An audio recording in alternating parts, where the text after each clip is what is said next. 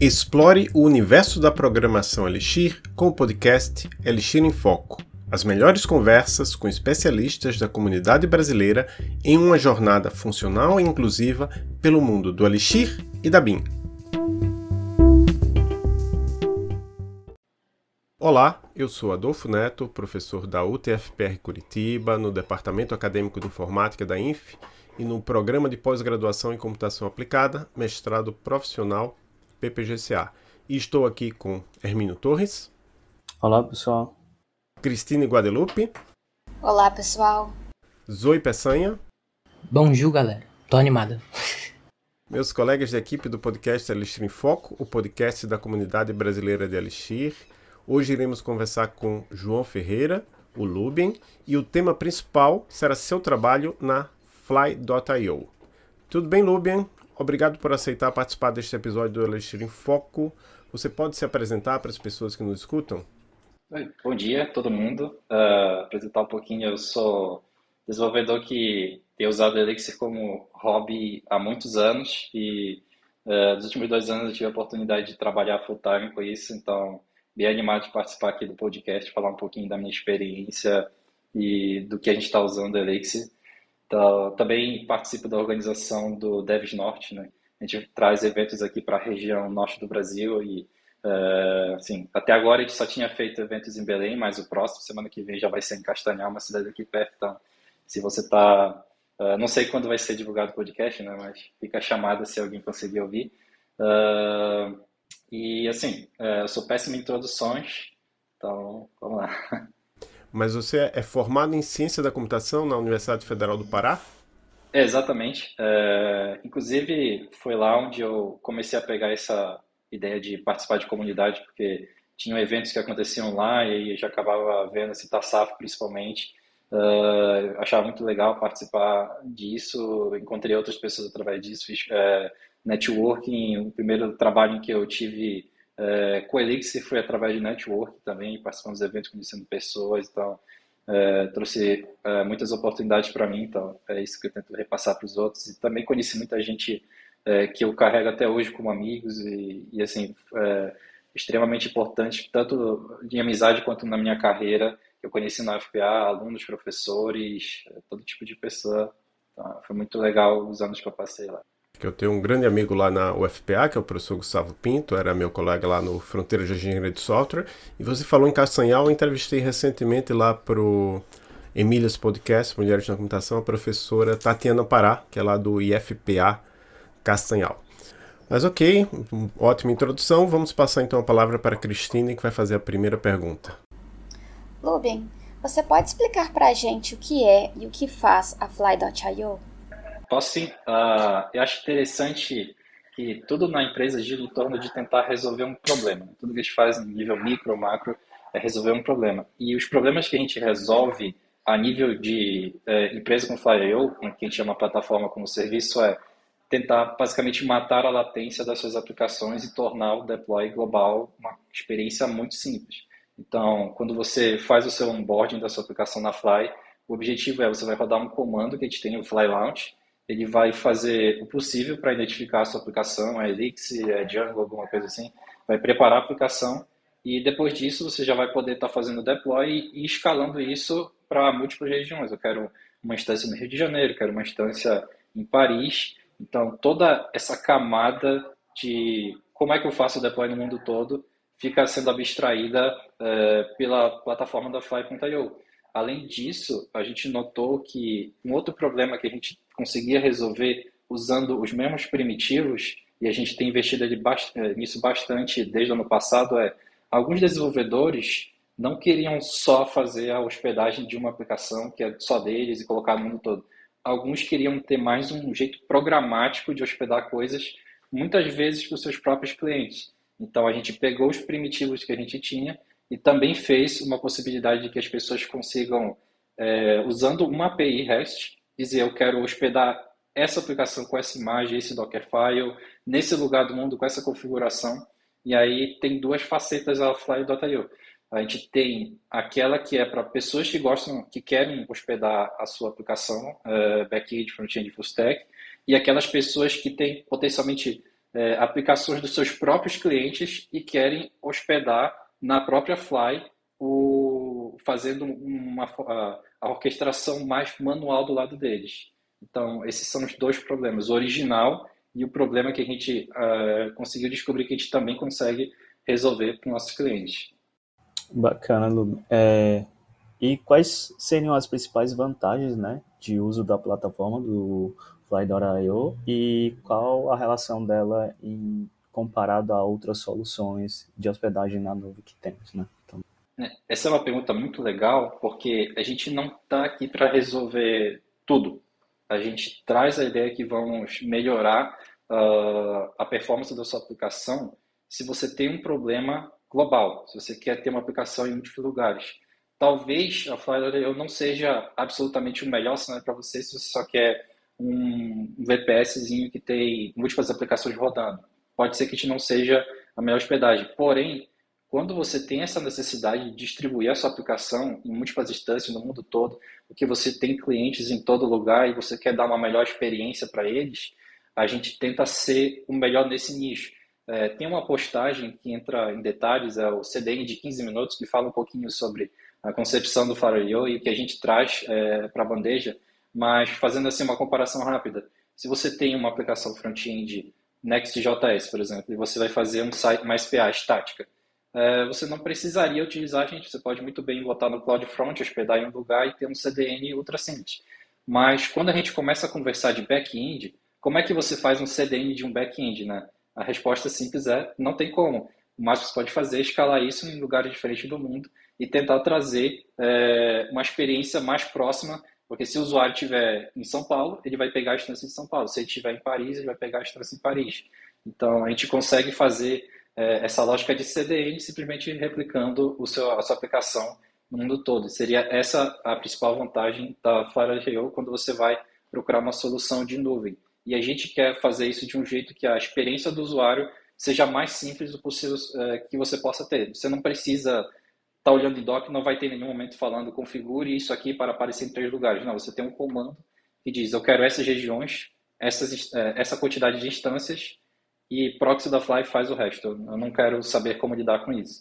A gente toma posse dessa complexidade e você só foca em desenvolver a sua aplicação. E como a Fly eu garante esse desempenho, essa escalabilidade, além de replicar né, a estrutura do, da aplicação em, em, em diversas localidades? O, uma coisa que eu gosto de, de falar é que é, quando você está desenvolvendo, você tem aquele, aquela aplicação no localhost, com o banco de dados no localhost, tudo é muito rápido, você aperta um botão, imediatamente já está na outra página, clica no botão de salvar e de repente já está salvo. A ideia da Fly é, se os servidores estão mais perto de seus usuários, acaba que eles vão ter uma experiência muito mais próxima do, do localhost. A gente gosta de procurar fazer os sites das pessoas rodarem com uma latência de menos de 100 milissegundos. Então, se você está aqui no Brasil, tem um servidor em São Paulo, no Rio de Janeiro, você vai conseguir uma latência dessa. Ou então, se você está lá, em, por exemplo, em Paris, você tem o, o, nosso servidor em CDG, que basicamente vai cobrir bastante, uma boa parte dos seus usuários.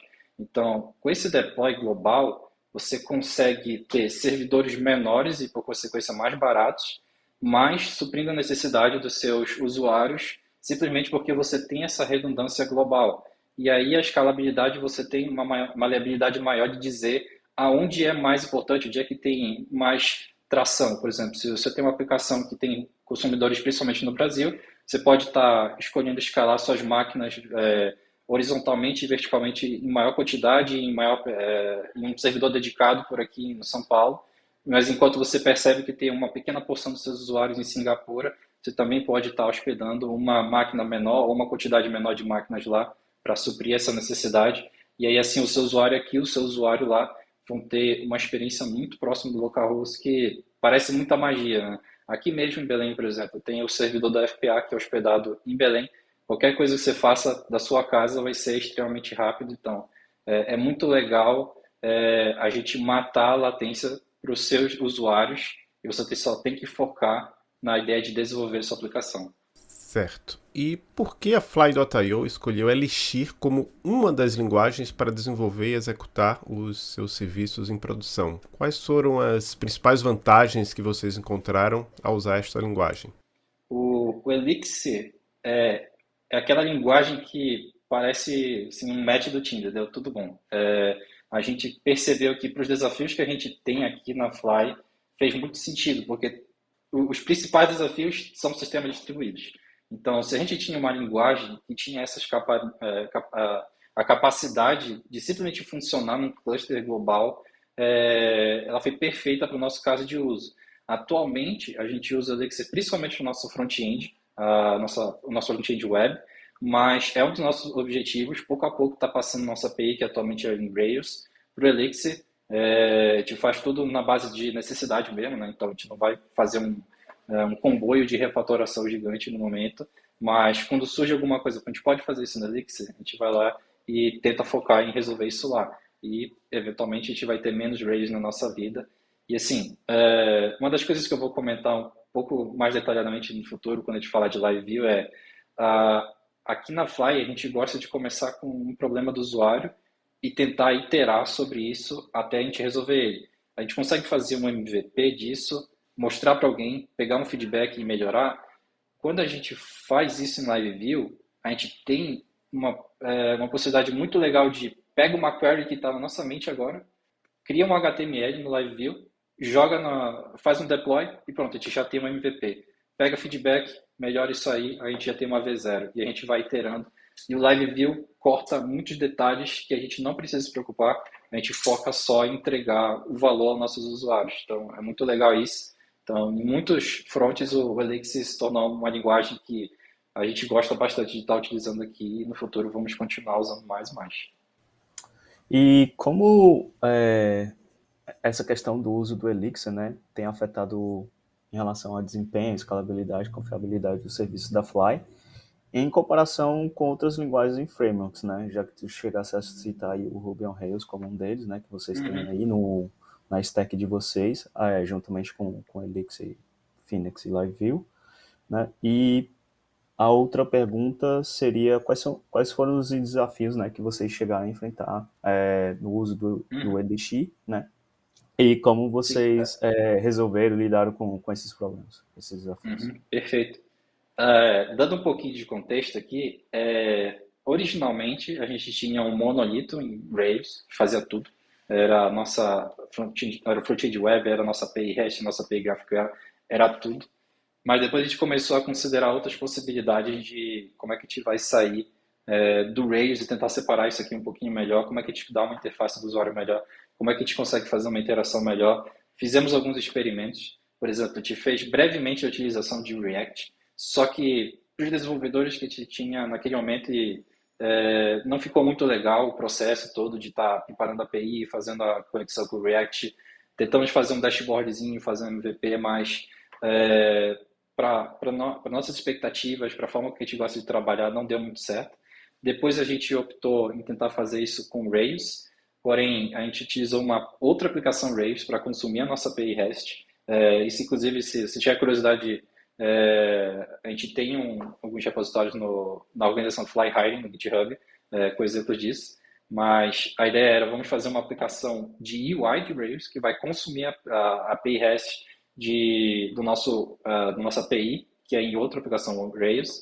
Uh, isso entregou um pouco de valor, ajudou com a transição dos devs que eram muito focados em Rails ainda, mas ao mesmo tempo gerou um pouco de débito técnico. E aí chegou o Elixir. No Elixir, a gente tem essa capacidade de utilizar direto a query do banco, não precisa estar se preocupando com fazer uma API REST, nada disso, e acabou se tornando bem natural a utilização Fora que tem muitas coisas que são paralelas entre o Elixir e o Ruby que ficam bem legais para uma pessoa que está inicializando. Uh, um dos desafios que a gente acabou tendo uh, através disso aqui, a priori a gente focou em não fazer um comboio de refatoração completa, a gente só foi trazendo algumas das UIs de, da nossa UI Rails para a UI Elixir. Então, isso envolveu o nosso Elixir consumir uma API REST, uh, perdão, uma API GraphQL, que não é o ideal, né? o ideal seria está utilizando uma conexão direto com o banco, mas com o tempo a gente foi melhorando isso. Uh, a gente conseguiu aplicar alguns padrões de projeto que ficaram bem legais na forma que a gente gerencia as coisas. E com o tempo a gente foi ficando cada vez cada vez mais produtivos. Então foi aí que a gente notou Elixir parece ser a linguagem que é a nossa cara aqui. para estar tá resolvendo nossos problemas de UI e futuramente de outras coisas. Então, é, a gente acabou tendo esse, esse período de adaptações, né? Vamos ver o que, que é bom para a gente, né? Como é que a gente gosta de desenvolver nossas aplicações e chegamos eventualmente ao Elixir é, com um pouquinho de débito técnico, ainda temos isso, né? Mas é, a cada iteração, a cada funcionalidade nova, a cada problema que a gente vai resolvendo, a gente foca em ser mais Elixir do que qualquer outra coisa. E aproveitando que você já trouxe um pouco do que, que o Live View trouxe de benefício para vocês, é, para você qual, qual é a diferença entre usar o Live View ou usar JavaScript para criar uma experiência de usuário interativo em um aplicativo web? Uhum, perfeito.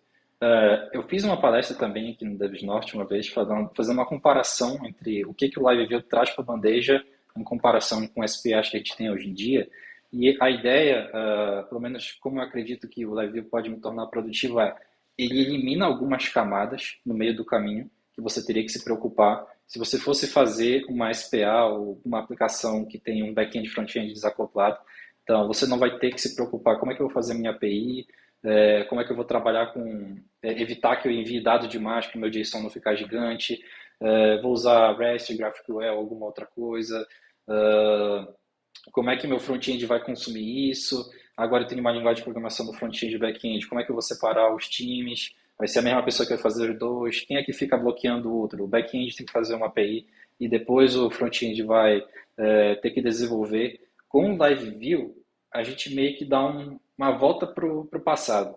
Lembra daquela época do PHPzão, que você fazia uma query lá no SQL, renderizava o HTML e tudo funcionava o Live View a gente tem essa simplicidade de desenvolvimento, mas a gente não perde o dinâmico que o JavaScript trouxe para a gente nos últimos anos.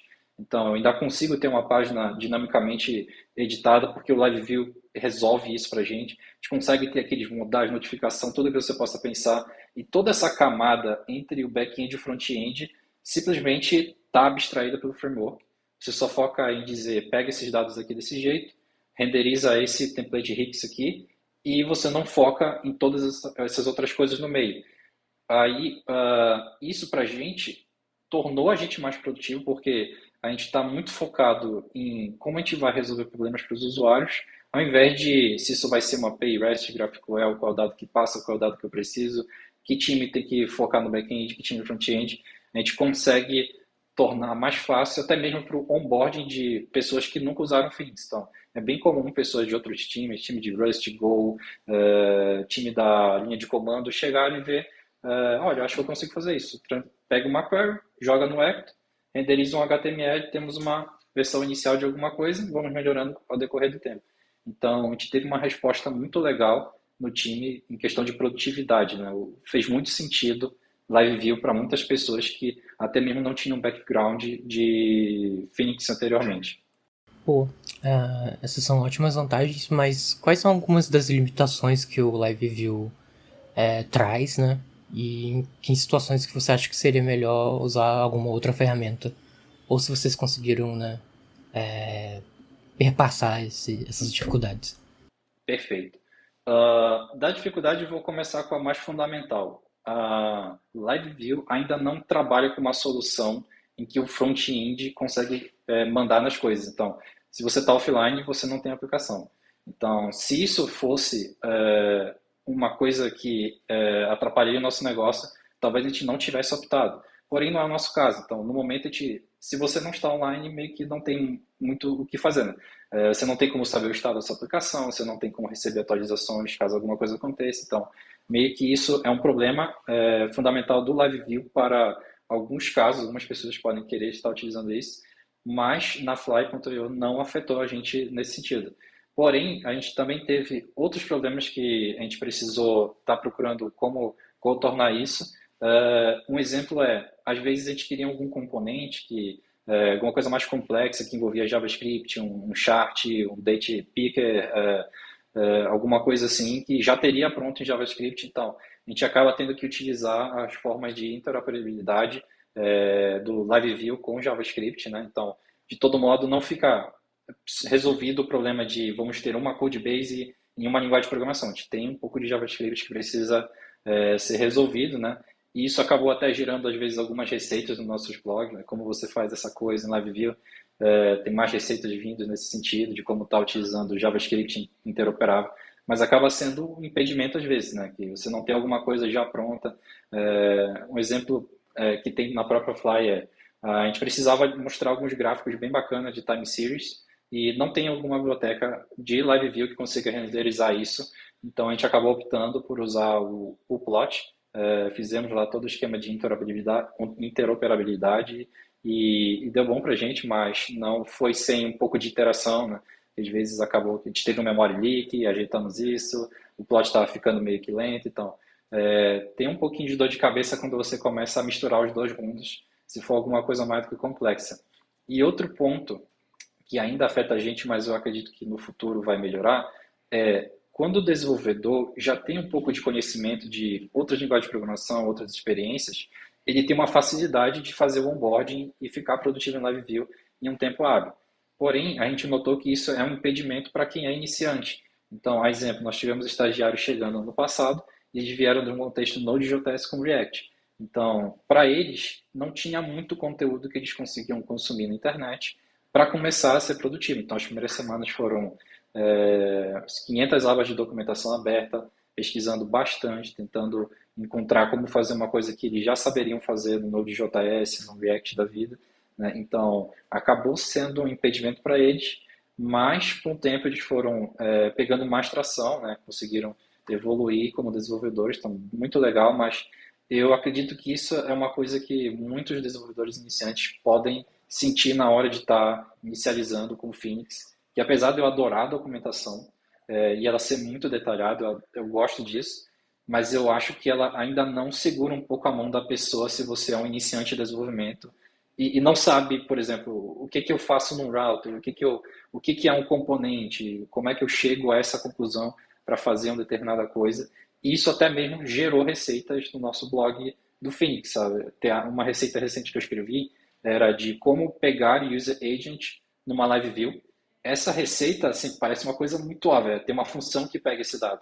Mas para planos, tem algumas sacadas de live view WebSocket que não ficam óbvias que você tem que configurar. Então, o texto é um minuto, mas o que foi necessário para pesquisar, para encontrar a solução para isso, é muito maior. Então, a gente vai tentando alimentar o blog com essas coisas, porque a gente sabe que se alguém passou por isso aqui, alguém vai passar por isso no futuro. Então, vamos tentar ajudar o próximo. Bem bacana essa ideia de pegar as situações é, que vocês passaram e documentar em forma de blog. Sim, isso é bem maneiro. Sobre essas dificuldades, eu também senti na pele isso. Eu tinha um projeto que eu fazia com todo em live view, né? Mas alguns pontos me fizeram acabar migrando pro, pro view, eh, principalmente a parte de precisar do app offline mas também a dificuldade de conseguir contribuição, né? E também de inserir novas pessoas que não têm um contexto de, de Elixir dentro do, da, do projeto, né? Então, é, compreendo. É, Lubi, e tu pode dar um exemplo pra gente de como tu chegou a utilizar nessas né, tecnologias, né, Phoenix, LiveView, em algum projeto recente, né, e quais foram os benefícios que você chegou a experimentar, né, do uso dessa tecnologia? Sim, com certeza. Tem dois exemplos que eu queria uh, dar aqui. Um é o da semana passada. Uh, vou, dar, vou uh, dizer para vocês basicamente o, o, processo que, desde a concepção da funcionalidade até como ela aconteceu. Uh, a gente notou que alguns dos nossos clientes estavam tendo dificuldade um pouco em interpretar como é que funcionava a, a conta no fim do mês, sabe? Dizia lá, você tem um milhão de segundos de máquinas com CPU compartilhada e não fazia ideia de como verificar é, de onde veio esses segundos. A gente tem algumas páginas que, que deixam isso, assim, são tantos segundos de tal, tantos segundos de tal, mas a gente notou que, na verdade, a gente queria uma coisa mais digerida, sabe? É, essa aplicação rodou por tanto tempo, aquela aplicação rodou por tanto Ela tinha é, tantas alocações, tinha tantos volumes, isso aqui gerou a minha conta ser tanto. Então, a gente conversou sobre isso na terça-feira, é, pensando assim, seria legal ter uma interface completamente digerida sobre esse assunto. É, vamos tentar fazer um MVP aqui de algum jeito, né? sem, sem otimizar código nem nada, vamos fazer alguma coisa, soltar. Na quarta-feira eu montei um, uma tabela, assim, coisa mais feia do mundo, mas que listava as informações das pessoas que poderia ser útil para alguém. soltei no fórum para as próprias pessoas que, que, perguntaram sobre isso, né? Eu tinha como ver isso. Aí, olha, fizemos uma versão inicial, vocês podem dar uma olhada, dar um feedback. Recebemos um feedback legalzão é, de um cara que estava muito encucado com isso. Então, ele já tinha uma noção do que ele queria ver. Então, foi um feedback muito bacana. Aí, na quinta-feira, já tinha mais informações lá que já ajudariam eles. Na sexta-feira, a gente já tinha mais uma outra interação para adicionar para eles. A gente continua pegando feedback, posta no fórum, olha, fizemos isso aqui para ajudar as pessoas com esse problema aqui. Então, tudo começou lá, alguém deu um feedback para a gente. A gente conversou rapidamente sobre isso, fizemos uma query SQL, assim, monstruosa, feia, mas que funciona. Jogamos numa interface, um live view de HTML, uma tabelinha basicona, e do outro dia já estava sendo útil para pessoas e a gente já estava fazendo uma iteração, fazendo deploy contínuo, saía uma nova coisa, adiciona lá, olha, queria ver isso aqui Aí adiciona mais uma coisa na Query SQL, bota mais um, um ifzinho lá na UI, aí ela fica um pouquinho mais útil. Então foi todo um processo é, bem legal aconteceu na semana passada mesmo. Então já estava com esse exemplo na ponta da língua. E, e também tem um, um outro exemplo um, pouco é, assim, mais fora do, do comum, assim dizer, né? fora do CRUD. Uh, hoje, se você faz uma conta nova na Flyer.io, uh, ah, ou se você vai intencionalmente para o URL flyer.terminal, é, você tem a possibilidade de lançar um terminal, uma série, é, um, basicamente um SSH, uma máquina, que você tem total controle, você pode estar tá, é, dando git clone na sua aplicação, pode dar fly launch, fazer tudo lá. Se quiser até mesmo só fazer isso para escalar uma aplicação sem ter que ir para o seu computador, você pode. É um ambiente assim só seu. E isso é feito com Live View. É, quando você vê a máquina lá no terminal, isso é uma Live View que quando você conecta ele faz um spawn no processo de terminal e como o LiveView fica já conectado com a WebSocket, toda vez que você digita alguma coisa, a gente manda para o processo que está spawnado do terminal. Então, a gente consegue ter a emulação completa do terminal direto no seu navegador usando LiveView. E a quantidade de linha de código para fazer isso foi absolutamente pequena, sabe? Coisa de 300 linhas de código para ter tudo isso rodando. É, tem mais HTML para deixar bonito do que linha de código para fazer o terminal rodar e é tudo, o Live View abstrai tudo, uh, abstrai tudo. É, conexão da WebSocket, não pensava nisso, enviar o dado, a gente só colocou um evento lá de push key e foi, a gente já está em tudo ok. Então, uma coisa muito mais complexa, o Live View resolveu para a gente. O Chris McCord tinha o MVP disso funcionando no primeiro dia, foi, foi incrível, depois foi, foi mais trabalhoso fazer a arquitetura de como a gente vai lançar um terminal para cada usuário do que como fazer o terminal rodar de verdade. Né? Então, e aí são essencialmente três aplicações Elixir que resolvem isso.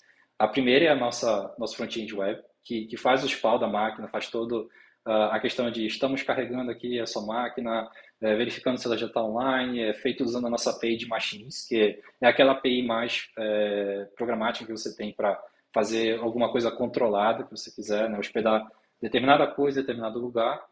Temos uma segunda aplicação que é basicamente um proxy para dizer ah, você é o usuário D1, o usuário D1 é nessa máquina, o usuário D2 é naquela máquina, para você não estar tá indo para a máquina errada, né? E a terceira aplicação Elixir é, é o terminal de verdade. Né? Então, para cada usuário, você tem um terminal hospedado só para você, com um armazenamento só para você, que ninguém mais vai acessar. Então, é, LiveView, a gente fez um MVPzinho ultra básico do terminal num dia. No outro dia, a gente já estava vendo como é que a gente consegue hospedar isso para todos os usuários. É, foi uma experiência muito legal. Fizemos há uns meses atrás, está rodando agora como parte do, do onboarding de pessoas novas na Flyer. Você entra lá, você vai ser jogado. Temos um terminal, você gostaria de utilizar ele ou prefere usar na sua máquina? Então, Live proporcionou isso para a gente num tempo hábil muito legal. Dando sequência aqui é, para o próximo bloco, né, que seria aprendizagem e comunidade, é, pode contar para a gente sobre é, a comunidade, né, do, do DevNosh, como é que tu tem feito para ajudar a comunidade, promover, né, essa parte de crescimento aí na região é, norte do Brasil, né, e quais foram os desafios é, e o que é que tu precisa, se precisa mais envolvimento da comunidade, pessoas de, de outras regiões que possam estar é, tá dando suporte ou, ou te ajudando de alguma forma, seria, seria um pouco disso, né, falar sobre é, o, a, a, comunidade né, do, do Dev Norte. Uhum. Perfeito. Eu, eu, gosto de falar como ela começou, porque aí eu, eu acredito que ajuda a tornar isso um pouco mais reproduzível para quem tiver interesse em fazer sua própria comunidade. Tudo começou numa sala de co-work, uh, umas 12 pessoas falando sobre Vue.js, não era nem assim comunidade de Vue.js, era basicamente um grupo de estudos. A gente começou a conversar, trocava ideia, é, falava, eu fiz isso aqui essa semana, outra pessoa fez aquilo ali essa semana. Aí, de repente, a gente já começou a chamar mais e mais gente, você venha participar, o co-work já não cabia todo mundo. Aí já era um evento numa universidade, que as pessoas já tinham palestras, então começou no simples, a gente se chamou Vue Norte por muito tempo, só que aí as palestras começaram a não ser de Vue.js, começaram a ser de tudo, carreira, framework, linguagem de programação, então a gente fez o rebrand para Devs Norte é, por causa disso, né? Não, não ficar guiando as pessoas a pensar que a gente só fala de um, uma, um framework. Uh, e as coisas foram acontecendo naturalmente. A gente não, não gasta muito tempo em divulgação, a gente só começou a publicar, olha, aconteceu o evento do, do Viu Norte, tantas pessoas foram, aí começaram 30 pessoas, que viraram, eh, viraram 50, que viraram 100, e hoje já são 200, e aí uh, com o tempo simplesmente funcionou. E, e, eu acredito que nem que seja assim um pouco, mas a gente teve impacto na região, porque eu acredito que quanto mais as pessoas fazem esses eventos, fazem essas comunidades, mais chama a atenção a outras pessoas a tentarem fazer suas próprias comunidades. Então, outras comunidades foram surgindo, pessoas gostariam de falar sobre coisas específicas. De repente, a gente já descobria que tinham outras comunidades que não eram assim muito óbvio procurando é, nos lugares óbvios como universidades. Aí acaba tinha a comunidade de game devs, é, tinha uma comunidade de DevOps pronta aqui para aparecer. E aí, com o tempo, a gente vai vendo que é, é um efeito em cascata, né? As pessoas vão fazendo, mais pessoas vão fazendo. E uma coisa que aconteceu naturalmente, uh, dois meetups atrás, foi legal que a gente sempre chama pessoas para palestrar para a comunidade. E quando não tem três, a gente geralmente é, cobre, alguém da organização vai lá fazer uma palestra rapidinho só para ter a terceira. Uh, mas a gente optou por fazer uma coisa diferente da outra vez. A gente fez uma cerimônia copiada do, do DevOps Days uh, que teve aqui em Belém, chamada Fishball, em que, assim, um resumo da obra é pessoas vão lá na frente e falam sobre alguma coisa, um tópico. E o tópico que a gente trouxe foi justamente de carreira, né? tentando focar as pessoas que começaram a carreira, como foi, é, dicas para os próximos. E aí, duas pessoas da organização, eu e a Tayana, fomos uh, na frente só para dar o exemplo de como funcionava. E também chamamos um amigo meu, Marcelo, é, que participou lá, para ser as três primeiras pessoas a trocarem uma ideia. E, assim, eu expliquei, a, a, a, é, a cerimônia funciona mais ou menos assim, vamos falar, e quem quiser falar pode vir, aí fica revisando as pessoas, se quiser falar de novo, volta. Aí eu dei um exemplo, falei um pouquinho sobre a minha carreira, a Tayana falou sobre a carreira dela, mas eu acho que o impacto mesmo foi quando o Marcelo falou, porque ele é um desenvolvedor júnior, tem uma carreira há alguns anos, explicou como foi começar, é, contou como ele recebeu vários nãos até receber sim. Então, eu acho que quando ele compartilhou a experiência dele, as outras pessoas perceberam, nossa, eu entendi, eu vou compartilhar a minha também, e aí ficou completamente natural. A gente fez uma enquete, as pessoas gostaram, e agora a gente está fazendo essa, é, essa modalidade no final, é, em que as pessoas vão lá e podem conversar é, baseado no assunto do, do, dia, do evento, né? Então, a gente teve essa recepção legal. E, e aí o que a gente nota é, é tem muita gente querendo ser ouvida na região. Só falta a plataforma para eles é, poderem ser ouvidos. Então, a gente mantém essa frequência de eventos, tenta fazer todo mês possível. Agora vai ter em Castanhal, né? A gente fez um agora, foi no dia 18, foi no sábado é, aqui em Belém, e aí o de Castanhal já vai ser no início do mês que vem, né? vai ser no próximo sábado. Uh, então a gente mantém essa frequência para não perder o, o, fôlego, né? A gente quer dar oportunidade máxima de pessoas de palestrar, falar sobre a uh, sua vivência, compartilhar com todo mundo e, por consequência, mais comunidades vão fazendo isso. Então, é uma coisa que a gente simplesmente quer continuar até onde for possível. A gente recebe patrocínio de empresas locais, empresas de fora, é, basicamente, nosso único custo é o coffee break, né? porque as universidades ela já disponibilizam para a gente a locação, bem legal isso. É, várias universidades chegam assim, olha, a gente queria que tivesse evento aqui. Sim, é, vamos, marcou. Uh, coffee break a gente recebe uh, de patrocinadores, a gente coloca no site lá nossos patrocinadores. Quando não, a gente bota também do nosso dinheiro e tal. É, não vai faltar comida, né? Porque sábado de manhã, sair para estudar já é uma coisa, não tiver nem pouquinho de cafezinho para a pessoa lá vai ser mais complicado, mas assim tem ido perfeitamente bem. Uh, a gente está recebendo cada vez cada vez mais inscrições e, e sempre esgota muito rápido, então a gente solta e-mails perto do evento falando você vai você vai ir com certeza se você não for pode dizer para a gente liberar uma vaga para uma outra pessoa e tal que é limitado o espaço né? a gente não pode abrir infinitamente vagas e tal é, mas é, acredito que a organização está muito satisfeita com a forma que as coisas estão acontecendo e eu gosto muito de ver o impacto na comunidade, porque, como eu comentei mais cedo, é, minha carreira começou com o meu network, com pessoas é, para todo lado, conversando com elas, conhecendo, é, trocando ideias, aprendi muito, tanto sobre desenvolvimento quanto sobre como funciona o meio, é, o meio dev, então é, é muito legal estar tá passando a bola para os próximos, então a comunidade Dev Norte vai continuar até onde for possível. Muito bom. Uh, indo para um, uma outra parte né, da comunidade, você criou um repositório chamado Awesome Elixir Brasil. É, a, a, iniciativa Awesome, na verdade, é uma coisa que eu acho muito bacana, mas você poderia explicar para pessoal que não conhece tal, qual seria o objetivo do repositório, enfim, qual seria o contexto? Sim, uh, ah, uh, ah, para quem não conhece, o Awesome Lists é uma iniciativa que, se eu não me engano, foi o Sindre Sorves, um desenvolvedor bem conhecido no meio JavaScript. Ele inicializou a ideia, você faz uma lista incrível sobre alguma coisa. E tem a lista incrível sobre as listas incríveis. Então, você faz a sua lista, adiciona links, coisas úteis e tal, e adiciona na lista de listas para as pessoas poderem estar é, tá olhando depois. Então, se você quiser estudar alguma coisa, aprender sobre uma coisa, sei lá, eu quero aprender sobre Phoenix. Alguém já fez o Awesome Phoenix. Eu quero aprender sobre, não, não sei, CRUDs. Alguém deve ter feito o Awesome CRUDs. Então, é, é, bem legal que sempre tem uma opção. E aí eu notei que não tinha uma lista em que pudesse é, evidenciar quem são as pessoas que estão gerando conteúdo Phoenix aqui no Brasil, né, em português especificamente. E aí eu vi essa oportunidade, eu criei a lista, é, procurei o que eu consegui achar em YouTube, blogs para colocar lá. Então, ver assim, tem um vídeo Phoenix dessa pessoa, tá na lista, adicionei ele lá.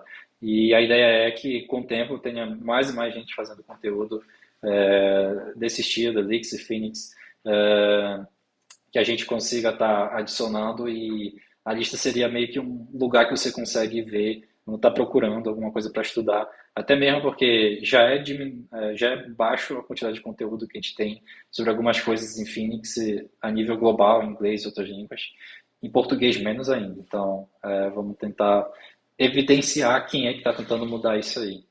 Além da comunidade da lista, você também tem um canal no YouTube que já tem 10 vídeos sobre live view. Por que, que você criou esse canal? Qual a necessidade que você sentiu e qual o seu objetivo com ele? Você pretende continuar publicando mais vídeos? Uhum, com certeza. Uh, esse canal específico, eu estou ajudando alguns amigos meus a entrarem no mundo Elix e especificamente LiveView. E aí, meio que ele seria a minha desculpa para, ok, em vez de te fazer uma calma Discord de uma hora falando sobre isso, deixa eu fazer um vídeo aqui rapidinho já te mando. E aí eu percebi que era mais útil fazer isso. Se você procurar no canal, meio que não listado, também tem alguns vídeos de, de Node.js que eu também fiz pelo mesmo propósito há muito tempo atrás. Uh, no momento, o meu foco é Live View, porque tanto é uma coisa que está no meu dia a dia, é uma coisa que eu gosto bastante, eu gostaria de incentivar mais. Então, para o futuro, eu queria estar tá focando no conteúdo Live View. E, assim, um, um, spoiler, né? É, se você está ouvindo esse podcast e você for no canal e não tiver um vídeo chamado é, Live View para desenvolvedores de React, você pode me cobrar. Procura uma rede social minha e, e cobra porque o vídeo ainda não está lá, porque esse é o próximo vídeo que eu quero fazer e tem, tem uns amigos vindo do React para esse meio, então queria fazer uma coisa assim mais digerida. Você sabe React? Então, vamos ver isso aqui no Live View. É, e no futuro eu planejo é, continuar focando no Live View e por consequência, eu vou ter que falar um pouquinho sobre o Phoenix, né? apesar de eu não vou estar a, a, priori falando sobre como fazer uma API REST, como fazer uma API GraphQL, acredito que isso tenha um pouco de conteúdo por aí, tenha cursos já. Uh, focar mesmo no Live View e o Phoenix necessário para isso, porque o meu objetivo é dizer que Live View é o, o framework de front-end melhor do mundo. Então, é o melhor framework de JavaScript que existe. Mas vamos fazer conteúdo para mostrar as pessoas eles talvez terem a mesma opinião que eu. Então, é isso que eu quero fazer com o canal. Muito legal. Eu também faço né, alguns vídeos lá no YouTube. Estou agora com a sequência de aulas que eu comecei com, com os meus alunos e vai ter uma aula agora nessa sexta, que tipo, quando a gente publicar já passou essa sexta, mas quem quiser ver lá. Ah, no caso, as minhas aulas são bem introdutórias mesmo, né? Inclusive, até eu uso ah, algumas vezes, eu não me lembro se eu usei nos dois primeiros vídeos, mas quer dizer que quando eu quero usar o Livebook, geralmente eu prefiro usar o Livebook que está lá na Fly.io, né? Eu tenho ele lá instalado, né? Eu acho que qualquer um com conta, não precisa nem cartão de crédito internacional. Acho que no começo precisava, mas agora não precisa, né? Você pode ter uma instância do Livebook que é super fácil de atualizar também para a nova versão, né? Então fica muito bom usar o Livebook lá na, na Fly.io. Outra coisa que eu achei interessante, você falou essa questão do Awesome, né? Eu fui procurar, tem uma lista lá de Awesome Geek Podcasts, né? Podcasts para para pessoas geek, né? Pessoas da tecnologia. Então também é, é bem interessante. Vou deixar na, na, descrição do episódio. Também vou deixar na descrição do episódio a palestra que eu dei lá sobre conceitos básicos de programação funcional lá no Devs Norte, né? No meu caso, infelizmente, tem, tem que ser à distância, mas quem sabe um dia faça ela presencialmente. Você falou do, do fishbowl, eu, eu, lembrei que é uma técnica realmente, eu acho que deveria ser mais usada em eventos, né? Porque é, uma, é bem dinâmica, né? Permite a participação de todo mundo. Eu lembro que eu participei um, de um fishbowl muitos anos atrás, sei lá, 2012, uma coisa assim, era um evento de métodos ágeis e, e o pessoal usou essa técnica. Depois eu acho que eu repliquei em algum momento, mas nunca mais. Eu acho que dá para ser usado em sala de aula, bem, bem interessante. E agora, o, o tema, eu fiz toda essa enrolação, mas o tema da pergunta mesmo é, é a questão do, do podcast Thinking Elixir, né? Que o, quem escuta o podcast Thinking Elixir, infelizmente somente quem tem um domínio de escuta em inglês consegue escutar, mas é um dos melhores podcasts de, de Elixir que, ou de Elixir que tem no, no mundo, né? E é patrocinado pela Fly.io, eu vi que o Mark Erickson, isso eu não sabia, eu, pesquisando foi que eu descobri. O Mark Erickson, o cargo dele na Fly.io é Dev Advocate. Eu achava que era um cargo mais técnico, mas quer dizer que ele tá também nessa. Quer dizer, provavelmente o, o que ele faz no podcast é parte do trabalho dele, né? E, e ele é um dos três hosts do, do, do, podcast, né? Eu acho que o outro é o Cade Ward e o David Bernheisel. É, a pergunta para você é: você escuta o Thinking Elixir ou, e, e, assim, o que é que você acha de podcasts em geral? Eu pergunto isso porque a gente sabe que tem muita gente que não escuta, às vezes até pessoas que a gente entrevista aqui dizem, ó, oh, não tenho o hábito de escutar podcast, não tem problema nenhum, mas a pergunta é o que é que você acha de podcast se você escuta o Thinking Elixir. É, começar pela de uh, o que eu acho de podcast. É, eu acho que é, aquela frase, não é você, sou eu eu tenho muito problema de, de atenção. Então, eu já vi gente falando, ah, eu escuto podcast enquanto eu trabalho. Não consigo fazer isso. Porque eu, quando eu estou focado em uma coisa, é uma coisa. Então, geralmente, eu escuto podcast quando eu estou numa situação que não tenho que compensar. Assim, lavando a louça, arrumando a casa. Então, eu, eu acoplei podcasts nisso. Mas acaba que são as únicas oportunidades mesmo que eu, que eu consigo estar tá ouvindo. Assim, se fosse num outro momento, eu ia estar com a cabeça em três lugares diferentes perder completamente a atenção. Então, ainda tenho é, essa dificuldade em, em, digerir podcasts de quantidade. E aí, às vezes, eu foco mesmo, ter algum assunto nesse podcast que eu quero ouvir, eu vou ver esse aqui. O Thinking Elixir, em específico, eu não sei qual é a magia do Mark, mas parece que ele tem uma cartola mágica que parece que está focando em alguma coisa lá e ele fala, vou fazer um podcast disso.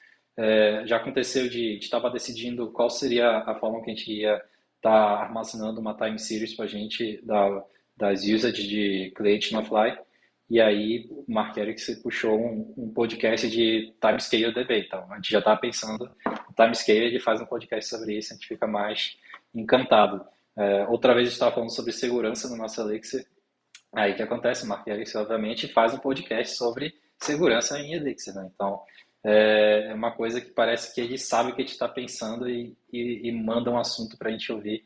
E, assim, ele gerencia uh, não só conteúdo Elixir, ele também é, trabalha com os outros times de outras linguagens de programação e frameworks, ele ajuda todo mundo, então uma pessoa incrível, foi uma das primeiras pessoas que eu é, tive a oportunidade de trabalhar junto na Fly quando comecei a mexer no código Elixir, ele fez uma code review, troquei uma, um papo com ele sobre como funcionava é, o que que tinha, o que que não tinha, então é, é bem legal e, assim, é, é, o próprio pessoal do Phoenix lá também participa ativamente, às vezes a gente precisa de uma ajuda, eles vão lá, é, é bem legal isso e é tudo muito próximo, todos os times são muito próximos, é o que eu quero dizer.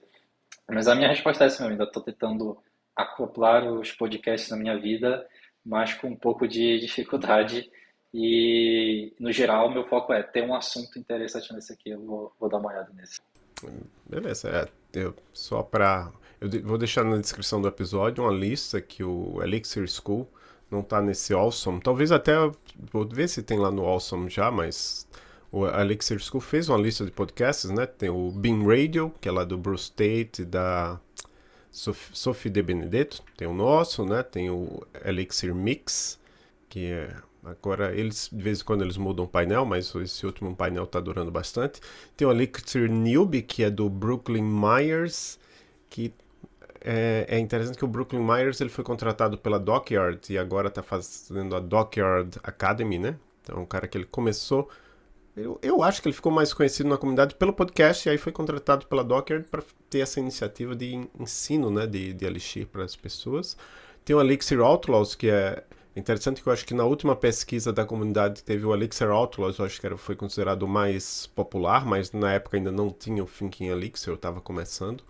E o Elixir Outlaws é, é, é, o, é, o, que eu menos recomendo para quem não domina o inglês, porque os caras vivem fazendo gracinha, né? Piadinha em inglês. Mas por outro lado, se você está querendo aperfeiçoar o seu inglês, é super recomendado, né? O Elixir Wizards, né? Que tem a Sandy Mint, tem um pessoal lá, esqueci o nome do, do outro rapaz, mas um rapaz que, que ajudou a gente no evento do 10 anos de Elixir. E o Thinking Elixir, né? Sim, a comunidade LX está bem servida de, de podcasts para quem gosta, mas eu acho que, por exemplo, isso que você falou, tá faltando gente fazendo vídeo no YouTube, principalmente em português, né? É, acho que tem espaço. Por outro lado, talvez esteja faltando público também, né? Não sei, o que assim, pelas visualizações do, dos vídeos das pessoas que fazem, geralmente não são muito visualizados, então também não, não vou dizer que recomendo que todo mundo faça, porque eu não sei se a pessoa quiser. Às vezes eu faço até para eu, eu, ah, é, é, um, é, um, jeito de eu me forçar a aprender aquilo, então vou fazer um vídeo sobre aquilo. Eu faço os vídeos mais simples possíveis, sem edição, então vídeo screencast mesmo, né? Aperta o REC e sai gravando, né? Mas, enfim, por outro lado, né, uma coisa que eu queria dizer antes de, de terminar é que o pessoal está falando muito por aí de chat GPT. É, é, impossível acompanhar a quantidade de lives, posts, textos sobre esse chat GPT, mas uma curiosidade é que eu resolvi usar o chat GPT para escrever as perguntas do, do episódio de hoje. Eu achei que ficou bom. Ele me deu uma ajuda. Claro, depois a gente editou alguma coisa, mas ficou bem legal. Mas só deixar claro que como disse um professor lá da Unirio, né? É, foi meio em coautoria. Esse roteiro foi nosso aqui, da equipe, em coautoria do, do Lubin também, né? Que corrigiu lá uma questão, em coautoria com, com o chat GPT. Lubin, muito obrigado por participar do Alixir em Foco. Você quer deixar uma mensagem final para a nossa comunidade, a comunidade brasileira, a comunidade que fala português, que gosta da linguagem Alixir? Com certeza. É, queria deixar essa mensagem em dois, dois não níveis, é, dois camadas, vamos dizer assim. Uh, se você é paraense, está procurando assim, uma comunidade participar, é, dá uma passada lá no, no Dev Norte, vamos conversar um pouquinho sobre Elixir. Então, é, consigo falar sobre horas sobre isso, então se você tiver algo sobre Elixir para conversar, por favor, venha comigo. E a nível mais é, nacional e pessoas que falam português no mundo todo, Uh, se você tiver assim, alguma coisa que acha que poderia ser melhorado na comunidade ali, que você, você identificou um problema, você tem a, a, a, ideia de algo que possa ser melhorado com conteúdo, por favor, me chama. Uh, adoraria conversar contigo, porque adoro essa forma de, de ter um problema, vamos procurar solução. Então, se você tem algum problema, uh, até mesmo no fórum do Elixir, eu estava vendo ontem mesmo, pessoas, tem, tem uma thread que ressuscitou de 2020, é, coisas que poderiam ser melhoradas em termos de conteúdo Elixir, é, o pessoal começou a postar lá, seria legal X, Y, Z. Então, se você também está passando por isso, está tendo uma dificuldade em LiveView, Phoenix, Elixir, alguma coisa, vem conversar comigo, vamos trocar um papo, vamos ver o que a gente pode fazer nível de comunidade. Joga mensagem no Telegram, Elixir Brasil. uh, me marca lá, qualquer coisa, e eu quero tentar ajudar identificar e resolver esses problemas aí. Um grande abraço, Lubin, e para todas as pessoas que nos escutam, até o próximo episódio do Elixir em Foco. A Erlang Ecosystem Foundation apoia este podcast financiando o software que utilizamos para gravar os episódios. A Erlang Ecosystem Foundation é uma organização sem fins lucrativos, apoiada por mais de mil membros que abraçam o seu modelo de grupos de trabalho colaborativos e eventos de construção de comunidades. Os membros da Erlang Ecosystem Foundation incluem líderes da indústria que se dedicam a promover o estado da arte para Erlang, Elixir, LFI e outras tecnologias baseadas na BIM. Associe-se! O link está na descrição do episódio e a associação básica é gratuita para indivíduos.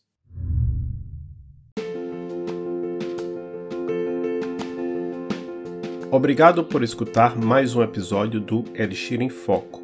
Estamos no Twitter, arroba Elixir em Foco, e temos um site, elixiremfoco.com. Até o próximo episódio.